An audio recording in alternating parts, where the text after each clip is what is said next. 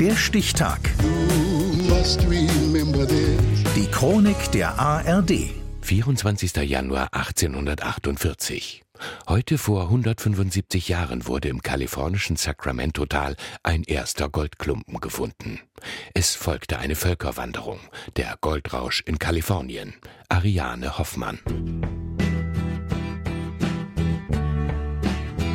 Kalifornien an der Westküste der Vereinigten Staaten von Amerika im Januar 1848. Auf Neu-Helvetien, dem Land des gebürtigen Schweizer Großgrundbesitzers John Sutter, wird gearbeitet. An einem Sägewerk, das dort am American River entstehen soll. Dazu muss zunächst der Mühlbach vergrößert werden. Vorarbeiter James Marshall erinnert sich später. War wohl so gegen 6.30 Uhr am Morgen des 24. Januars, als ich wie gewöhnlich zum Fluss hinunterging, um mit der Arbeit fortzufahren.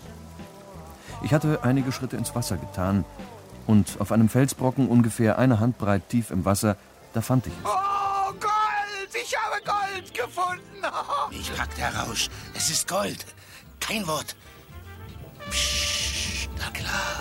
Doch lange kann James Marshall seinen sensationellen Fund nicht geheim halten. Die Arbeiter reden, die Zeitungen berichten. Kalifornische Abendpost, Sensation am Soil, sensationeller Goldfund, Gold ja, ja, Schnell verbreitet sich die Nachricht und Tausende von Menschen aus dem ganzen Land machen sich auf die Reise nach Kalifornien, genauer nach San Francisco. Es gab ein riesiges Chaos. Erklärt der Historiker Professor Norbert Finch. Schiffe sind in San Francisco angekommen, aber konnten dann den Hafen nicht mehr verlassen, weil die gesamte Mannschaft vom, vom Bord ging und sich in die Goldminen stürzte.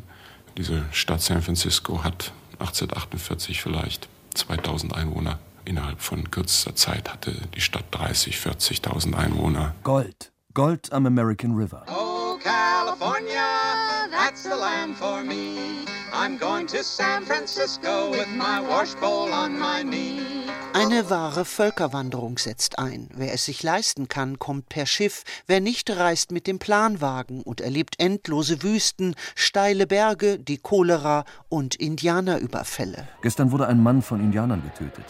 Vier Pfeile steckten in ihm. Ein anderer war zehn Tage zuvor auf die gleiche Weise umgekommen mit zehn Pfeilen. Das Goldschiffen selbst ist kein Zuckerschlecken. Die Methoden sind verschieden. Angefangen bei der altbekannten Eisenpfanne, über hölzerne Waschrinnen, riesige Wasserspritzen bis hin zu Sprengstoff. Mein Großvater schürfte nach Gold und das kostete ihn am Ende auch das Leben. Beim Abbau des Goldes in den Bergwerksstollen wurde zunächst ein Loch in den Fels gebohrt und mit Schwarzpulver gefüllt. Viele Goldsucher bleiben erfolglos, beginnen zu trinken, werden ausgeraubt. Nur die wenigsten werden wirklich reich. US-Historiker Leroy Rodanowitz. In all my research, I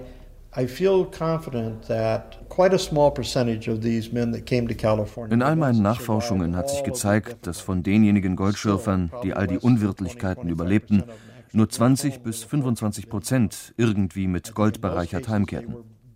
Die meisten jedoch konnten froh sein, wenn sie genug Geld zusammenkratzen konnten, um überhaupt heimzufahren. Auch James Marshall, der mit dem Fund des ersten Goldbröckchens am 24. Januar 1848 den Goldrausch von Kalifornien ausgelöst hat, stirbt mit 75 Jahren völlig verarmt.